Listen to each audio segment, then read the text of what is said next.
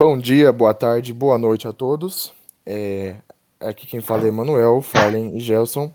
A nossa proposta hoje é apresentar um podcast dentro do assunto de direito internacional público abordando a temática da questão da política bolsonarista no tocante às questões ambientais. Agora eu vou passar a palavra aos nossos amigos para que eles possam se apresentar e a gente dê início ao podcast. Mais uma vez, um obrigado. Bom dia, boa tarde, boa noite, gente. É o Farley aqui. É, vamos falar um pouco disso aí hoje. É, sobre os riscos do Brasil, sobre a gestão Bolsonaro, é, os impactos do clima, né, da questão climática na, nos acordos internacionais. Gelson. Bom dia, boa tarde, galera. Como já, já foi é, devidamente apresentado, pelo, pelo, pelo Emanuel, mas irei me apresentar novamente. Sou o Gelson, da turma 74 de Direito. E, como já dito, a gente vai aqui debater né, as dificuldades que o Brasil está tendo para firmar um acordo comercial, é, digamos assim, entre o Mercosul, essa, essa, esse eixo, e a União Europeia, ou internacionalmente, devido a esse cenário que a gente tem do, do desmatamento e esse descuido com o clima no Brasil, com o meio ambiente que, que o atual governo tem. E o... assim a gente inicia o debate acerca de uma, de, um, de uma notícia, né? Que pois o, o Bolsonaro não, não cumprir com alguns acordos ambientais. Atualmente, a política dele, devido à eleição do, do Biden, parece que vem acenando para outro lado, né? E... Então... Pode falar? É, é, justamente, eu ia corroborar o que você estava falando, né? Que o nosso ponto de partida é justamente essa notícia, né? E com, uhum. como que a reeleição, a reeleição não, perdoem, a eleição do Biden faz uma inflexão na agenda ambiental do, do Bolsonaro, pelo menos em primeiro momento, porque no segundo momento, quando ele fala que ia mudar as posturas dele, ele vai lá no dia seguinte, ele faz um corte de 240 milhões no orçamento ambiental isso sem contar que o, o orçamento ele previa anteriormente era de 4,6 bilhões, se eu não me engano, e cortaram uhum. 2 bilhões do que foi aprovado. Ou seja, o que a gente vem percebendo é que nesse toar, nesse ritmo político do Bolsonaro, a, a questão ambiental ela não é só ela não só não é uma preocupação, como ela é muito direcionada a um desmonte, a uma destruição. Ela tem uma agenda econômica muito clara, na minha opinião. É, o que vocês acham isso. disso? E aí, como. É, é, exatamente isso. Como você falou, a gente observa também que. Eu lembro que eu vi a notícia do El País, que fala do ano de 2020, que também bateu recorde de desmatamento. Né? Esse ano bateu, a gente vai citar um pouco mais para frente, mas ano de 2020 tinha batido o recorde de desmatamento. E também foi reduzida a fiscalização, com, igual Nossa, o Manuel falou. Não só desmatamento, como de queimadas também, né? Sim, de queimadas. E aí, em vez de aumentar a fiscalização, está aumentando o desmatamento, está aumentando a queimada, está aumentando a degradação ambiental, a política bolsonariana adotou uma postura inversa, né? E Acho que é interessante, primeiro, assim, como a gente ainda está na parte introdutória, é falar um pouco sobre o acordo do Mercosul com a União Europeia, né, porque esse é um dos principais impactos, né, negativos uhum. que assim, um dos principais ônus, né, que a gente pode sofrer por essa questão ambiental. Eu estava procurando aqui, tá falando que esse comércio vai dar ao Mercosul acesso privilegiado ao mercado europeu, em uhum. detrimento de de países como a China, por exemplo, que detém grande parte do mercado tanto do Mercosul quanto da Europa. Eh só para o Brasil, para vocês terem uma ideia, em questões financeiras, eh, esse acordo po poderia produzir entre 87,5 bilhões de dólares a 125 bilhões de dólares em 15 uhum. anos. Só com esse acordo, só no Brasil, desconsiderando o resto do do Mercosul. E então, assim, é um um valor volumoso que não só pela questão ambiental, também é uma questão finan eh, econômica do do Brasil, né, tipo, eh, são são interesses múltiplos, não só ambientais. E que, por uma questão de não só responsabilidade social também da da Europa que que tá cobrando isso da gente, por ser um dos maiores representantes, eh, de quando o mundo fala em meio ambiente, eles olham mais para o Bra para o Brasil, né, então, isso acontecendo, esse tipo de coisa, como a gente falou, de degradação sistêmica, de de política de de de governo ser uma fazer parte da fazer parte da degradação ambiental, isso é muito ruim pra gente, porque nós somos um dos maiores expoentes de meio ambiente no mundo, né. E eu vou Isso. trazer aqui, Pode se falar. vocês me me permitirem, sem querer, já te passo a palavra, Gelson. Tá. Eh, um um dos temas que o Marcelo o Marcelo Varela destaca na no manual de direito internacional dele, é que hoje no direito internacional contemporâneo, a gente não tem mais aquela discussão sobre áreas comuns a toda a humanidade. O que a gente tem mais é um conceito de preocupação comum da humanidade, que é o que eles no no inglês chamam de common concern of humankind. Via de regra, os países os estados todos gozam de soberania e, por isso, eles não podem o outro estado não pode nele, eh, interpor suas vontades sem o seu consentimento. Só que, que pese isso, o estado também não tem o direito de destruir o meio ambiente, porque o meio ambiente ele não é um bem só do estado, quando a gente vai pensar assim, ele não é ele não pode ser considerado individualmente, isoladamente. Quando a gente pensa na Amazônia, por exemplo, vamos pensar imaginar o que convenhamos, não tá muito longe da imaginação não, que o o o governo de hoje resolvesse destruir todo todo o bioma brasileiro, tanto da Amazônia quanto do do do Pantanal. Isso faria reflexos, ecos e repercussões, assim, a nível global, a nível global. Então a gente tem que sempre agora se pautar por essa ideia da preocupação comum da humanidade, porque o meio ambiente ele não é de um país ou de outro, ele é ele é de todo, do coletivo. Sim. Certo. E e, assim, É. Saindo um pouco da nossa área do direito, assim, é é de se é de se observar também que a faixa ali central do globo, Uhum. ela é desértica em outras partes do mundo, né. Então, se a gente não tivesse essa esse escudo talvez ali também fosse. E outra coisa também é que eu lembro de ver sim, isso sai um pouco, mas tá tá dentro ainda. A Amazônia que traz a umidade pra pra nossa região aqui de de Uberlândia, de Minas, então eh, também é uma preocupação ambiental que né, que é que é é que é econômica, porque se se causar um certo desequilíbrio em pouco tempo a gente pode perder trilhões em culturas que já são assentadas, assim, na nossa na nossa região e que do que de repente vão começar a acumular prejuízos até não ter mais. Isso pode gerar, além da da perda de muitas vidas, né, pode gerar também um prejuízo regional gigante, um empobrecimento geral da co muitas regiões. Sim.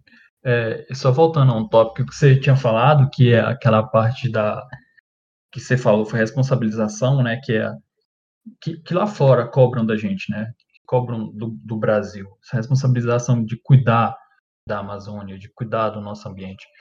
Eh, tem uma uma entrevista com o pesquisador Carlo Rittich, que é interessante, que ele foi ele é um cientista, né, ambiental, que ele enviou uma proposta à União Europeia, né, pra tentar aprimorar esse acordo com o Mercosul, pra diminuir essas essas essas consequências do des desmatamento, né, essa política que que o o governo atual tem de não fiscalizar nada, não cuida, não trata.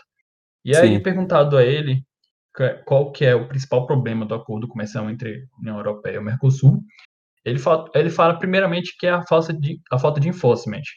E aí se a gente pegar a tradução de enforcement, é tipo a aplicação, o que tá faltando é a aplicação de um desenvolvimento sustentável no comércio, eh, do do próprio do próprio eixo brasileiro aqui no Mercosul, que não tem.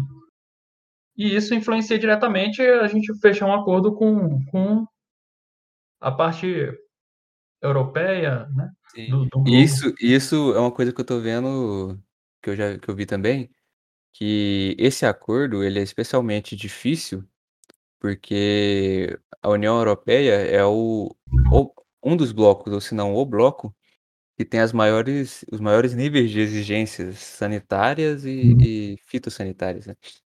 Então, se a gente consegue entrar na, na Europa com esse acordo, outros blocos vão se abrir muito mais para os produtos do Mercosul, né, especialmente do Brasil. E então isso pode é, elevar exponencialmente aquele, aquela previsão de ganho financeiro que eu, que eu tinha falado no início, de até 125 Uhum. bilhões de dólares. Com Porque, certeza. legal. porque isso abre, abre um, um. Assim, a gente ganha um carimbo que não foi fácil conseguir. E tem Só. outros acordos, por exemplo, que, por exemplo, com o Canadá, Uhum. que que estão de olho nesse acordo da Europa, entendeu? Se o Brasil fechar com a Europa, se o Mercosul fechar com a Europa dessa forma, é, o mercado do Canadá também vai já está planejando um acordo nos mesmos moldes. Então Legal. é, é importante que isso dê certo. E outra coisa que eu, tô, que eu vi também é que o, o esse acordo ele é especialmente necessário por causa da crise do multilateralismo, que depois que o É, quan quando surge o primeiro passo é a aceitar que existe a crise do multilateralismo comerci comercial, que é um dos objetivos da da Organização Mundial do Comércio, né. Eh, o mundo precisa se voltar a mercados regionais por causa dessa crise de multilateralismo. Uhum. E enquanto isso não ocorre, né, eh eh, esse acordo Mercosul-União Europeia, ele preenche um vazio deixado pelo pelo multilateralismo. Que é que no que no caso, assim, explicando, né, acho que ficou um pouco confuso. O multilateralismo acabou quando terminou a Guerra Fria, né. Então a gente ficou com o unilateralismo ocidental. É um monopólio, né, digamos assim, Estados Unidos e Uni União Europeia. E com a quebra de um dos lados, o mundo ou se volta para esses países desenvolvidos, ou ele se volta para os mercados regionais. No nosso caso, os blocos econômicos eles estão se tentando se voltar por um pouco mais para os mercados regionais, para preencher esse desequilíbrio que ficou. Então esse acordo Mercosul-União Europeia, ele preenche essa esse vácuo que foi deixado principalmente no Mercosul. E na União Europeia também, claro, mas lá como com menos força, né, assim, menos crise, por ser um dos polos. Eu eu acho que a essa questão que você levantou, é muito fundamental à medida que ela reforça e e reitera algo que a gente te tem tem que ter, assim, fundamentado e cristalizado no nosso pensamento, que é que essa política, essa agenda ambiental do negacionismo, né, não não só de todas as questões do do climático, até do sanitário, do momento pandêmico que a gente vive, ela traz consequências catastróficas, não só ambientalmente falando, mas ela traz para todos os níveis atmosféricos que a gente pode pensar a vivência humana. Ela traz repercussões profundas na economia, traz repercussões profundas, eh eh, na política internacional e interna, ela traz reflexões profundas também dentro daquilo que hoje a gente pode pensar como qual vai ser o futuro do nosso mundo, o que que a gente vai estipular, que mundo a Sim. gente quer viver. Eu acho que são questões que em pleno século XXI, elas já passaram do momento de serem respondidas. Porque, por exemplo, essa questão da proteção do meio ambiente, ela já vem há muito tempo, muito tempo mesmo, sendo discutida. Por exemplo, a gente tem convenções, trazendo aqui o enfoque para o direito internacional, vou citar, por exemplo, aqui, ó, a Conferência do Rio de Janeiro de 92 sobre mudança de clima, sobre diversidade biológica, a Convenção de Viena para a proteção da camada de ozônio de 85, o Protocolo de Montreal sobre substâncias que destroem a camada de ozônio de 87. Sim. Po por exemplo, também a gente tem, eh, a Convenção do comércio sobre o comércio internacional das espécies da flora e da fauna, de 73. Ou seja, desde o século passado a gente já tinha um montante significativo de políticas, de tratados e de vontades em comum dos agentes internacionais de poder solidificar, cimentar e estratificar uma política, uma agenda ambiental voltada à preservação do mundo, porque a gente tem que pensar, que é o que o Rezec fala, que a gente não vou até citar aqui o que ele fala no manual, que não se deve buscar o desenvolvimento à custa do sacrifício ambiental, até porque ele assim não será durável. Sim.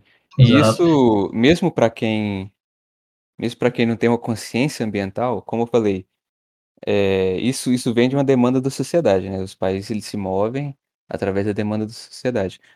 Mas mesmo que isso, para quem não tem essa consciência ambiental, é, isso é importante porque, vamos ser sinceros, o mundo é movido por, por dinheiro, né? Sim. Então, com certeza. Com, com, a demanda da sociedade exigindo que as empresas sejam mais é, ambientalmente responsáveis, elas precisam cada vez provar isso mais para o seu, seu, sua clientela, para o seu público, etc. Então, questões como fazer comércio com o Brasil, não é, não é a União Europeia que faz comércio com o Brasil, são as empresas da União Europeia e o mercado europeu que faz comércio com o Brasil. Então, a questão de acordos e tal, ela é, ela é legislativa, mas quem de fato está na linha de frente são o mercado, o consumidor e as empresas produtoras, né? Então, então Eu. assim, é, até perdi o, o que eu ia falar inicialmente, mas o, o mercado, perdão, agora perdi. Mercado, mercado europeu. Acontece, acontece. é, perdi, perdi. Fazendo remate, então, enquanto você lembra aí, ao que você falou, Beleza. o que, o que eu acho interessante também é que é triste isso, mas é é uma, uma coisa que a gente tem que refletir, é que a cobrança do, da União Europeia no Brasil por ter uma política ambiental mais simétrica com o que eles adotam lá é tão grande que eles mesmos se preocupam com respeito ao direito dos povos indígenas, que, tipo, essa questão é importantíssima, que você desmata, você tira ali a parte do território, né, áreas de preservação às vezes nem, nem sempre são respeitadas, e aí tem essa, essa pressão, né, para respeitar os direitos dos povos indígenas, o controle de emissão de efeito de gases estufas, que também eles exigem que a gente tenha um certo controle para poder ter esse comércio. E uma coisa que tipo, o Brasil faz muito também, que é o uso do agrotóxico. Ah, eu Agrotóxico. queria chegar nisso também. Hum, é, isso aí é uma, uma questão que, tipo, para se entrar no mercado europeu, eles, eles, eles não aceitam o, o uso de, de agrotóxico lá. Lembrei- E lá na Europa é proibido isso. Só que no Brasil o uso é em cadeia extensa. Uhum. E, e a- quando entrou o governo, o atual governo, né, o governo Bolsonaro, com a ministra da, do- da agronomia, ela está liberando agrotóxicos que são que foram proibidos já desde o século passado, sabe? É triste Então isso. isso isso isso assim é preocupante para para tanto para a saúde quanto para o meio ambiente, né? Porque tudo que É. vai numa, numa cultura, tudo que vai numa plantação, ele isso vai pro entra na terra, né? Faz seu efeito ali na plantação, mas entra na terra, vai para os lençóis freáticos, vai para as para os afluentes de rios e tal. E isso acaba chegando na gente em algum ponto. É preocupante, mas não é de surpreender, né? Porque assim, se a gente for pensar num governo cujas, a- cuja pauta política e, e- e, é, até diplomática, a gente tem, por exemplo, aí o, Ricardo Salles, né, que acabou de sair uma reportagem hoje, inclusive, né, sobre uma investigação que está ocorrendo em São Paulo sobre um aumento é, suspeito de 7,4 milhões no patrimônio dele. Logicamente que a gente não pode condenar, né, quem faz isso é juiz, mas, por exemplo, se fosse um governo que fosse de fato, de fato fosse preocupado com a visão, inclusive num, num, num caso em que é o próprio ministro do meio ambiente, esse cara já tinha caído fora faz tempo, mas não, tá Não. lá, os, ele e o presidente estão reunindo e tudo mais. Ou seja, o que isso demonstra é um claro, uma, uma mensagem assim, muito assertiva pra mim, que é Que eu queria o- chegar aquela hora, velho. Era aí que eu queria chegar. pauta de aquela hora. destruição, é a pauta de destruição. Sim, Isso tá muito, muito relacionado com o agrotóxico, eles não estão aí, nem aí, entendeu? Uhum. Essa é a ideia. Era aí, que eu, ia- era aí que eu queria chegar aquela hora, que eu havia me perdido, que é assim, movido por demandas, né? O mercado é movido por demandas e tal. Mas considerando que o Ricardo Salles está como ministro do Meio Ambiente e a ministra da, agro- da Agronomia, agora eu esqueci o nome, é, is- eles internacionalmente estão rechaçados, juntamente com o Ernesto Araújo, que, que já saiu.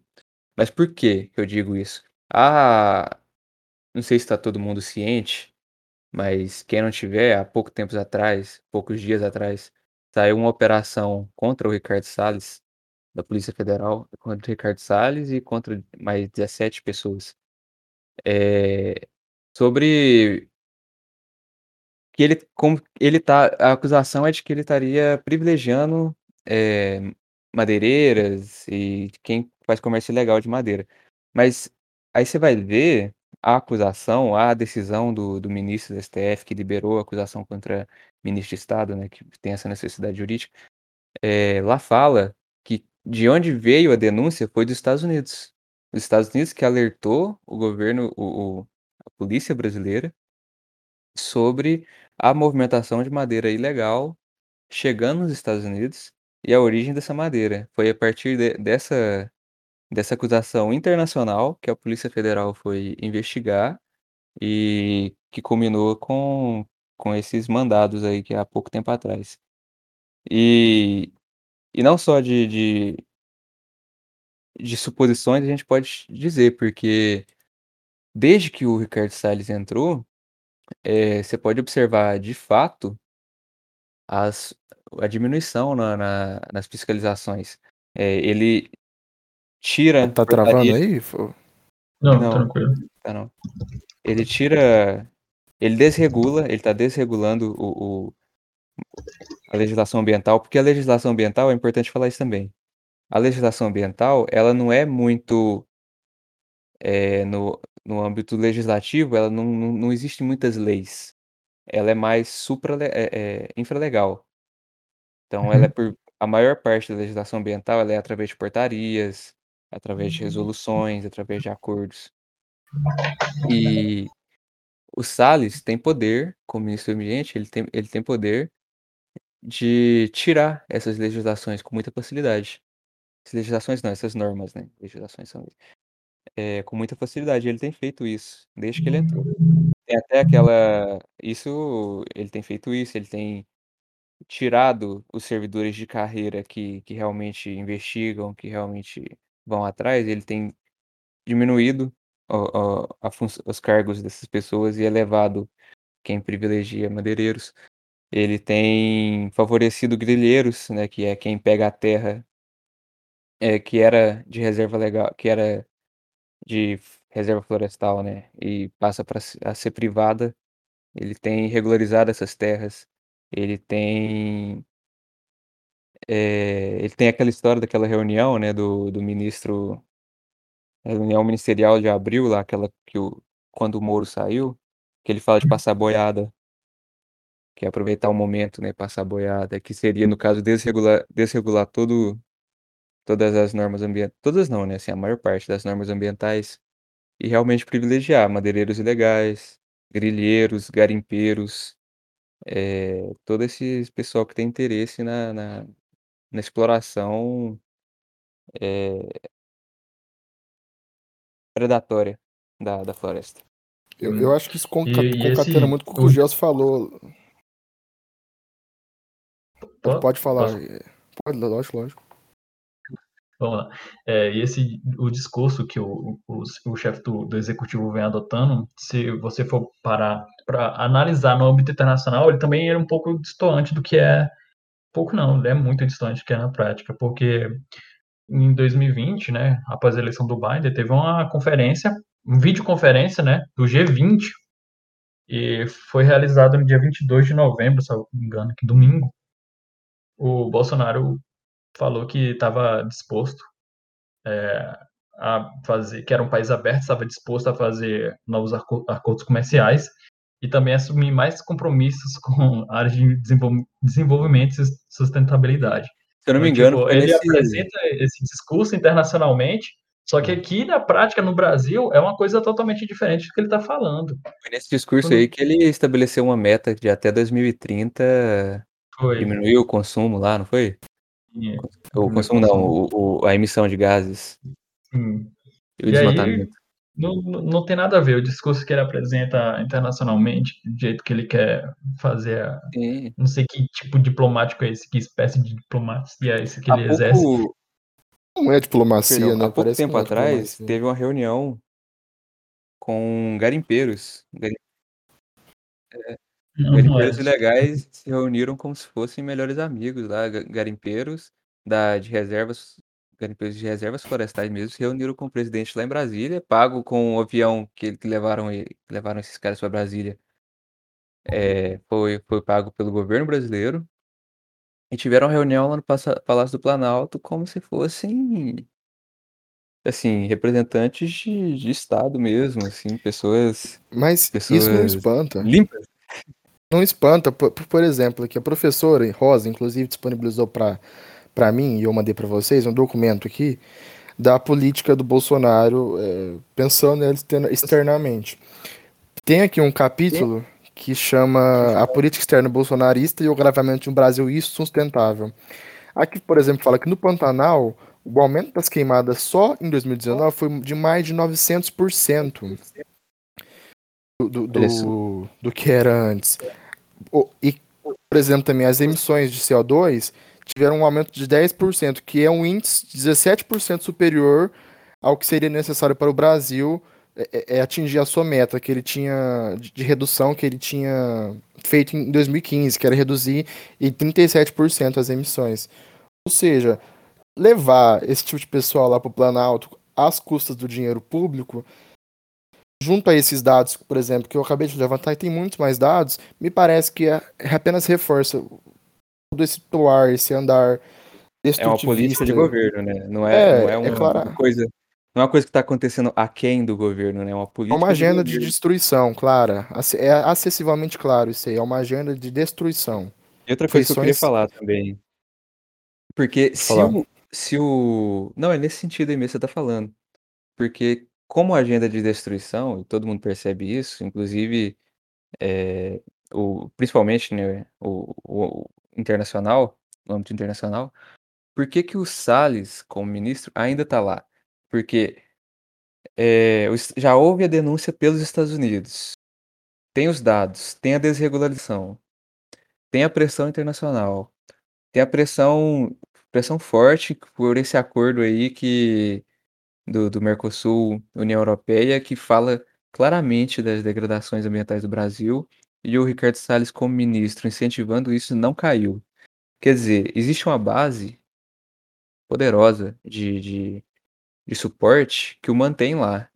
Então, isso não pode não ser falado, mas é, existe um objetivo por trás dele estar lá. Entendeu? É, é aí que eu quero chegar. Porque existe tanta coisa contra ele estar lá e se a gente não observa no currículo dele nada que favoreça ele a estar lá, entendeu? Então, o que favorece?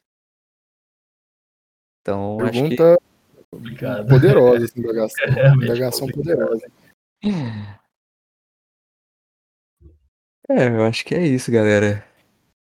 Assim, eu encaminhando agora para a parte final né, do, do nosso podcast, eu acho que ficou muito clara a mensagem desse governo. É uma, uma pauta voltada mesmo ao desmonte ou aniquilamento, né? É tudo a favor do mercado. O mercado é o senhor. E acho que é uma lição que a gente não aprendeu ainda, pelo menos como eleitores, né? Que o mercado não é senhor do homem. E quando a gente elege um- uma pessoa e uma cúpula que entendem o contrário, a gente talvez chegue à conclusão que a gente falhou como sociedade brasileira. É, Realmente é muito triste essa, essa política atual do, do governo, né? Então, não é a política que a postura que ele sempre adotou. E acho que a gente encerra por aqui. A gente agradece todo mundo. Eu agradeço aqui quem, quem se dispôs o tempo a ouvir a gente, a, a esse debate, a entender um pouco mais como é que funciona o como é que funciona a política do chefe do executivo frente a, ao desmatamento, frente à preservação ambiental. E aqui eu deixo meus agradecimentos. Podem que fala, deixa eu falar alguma coisa? E aqui a gente pede, assim, já vão levantar, que é uma, uma roda de conversa. Então, às vezes, é, por conta disso, é essa informalidade, às vezes um interrompe o outro, não é de se espantar, não, é porque não é um debate programado. Isso, inclusive, foi uma das coisas que a gente discutiu. Se a gente ia fazer um roteiro é, ou se a gente ia falar livremente. Aqui foi pensado justamente na liberdade com direcionamento. E como o Gels falou, a gente agradece novamente a professora Rosa, que nos disponibilizou é, essa atividade avaliativa, que acaba sendo muito importante refletir sobre essas ponderações que a gente levantou.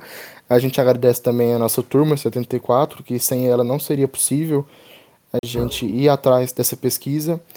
E eu agradeço também aqui meus dois conterrâneos, o Gelson e o Farley, que foi, na minha, na minha visão, um excelente, uma excelente conversa. Também faço é. das palavras de vocês as minhas e, e agradecer pela. Aproveitar, agradecer à professora pela, pelo semestre. E valeu, pessoal. Valeu. Muito obrigado, viu? Obrigado. Tchau, tchau.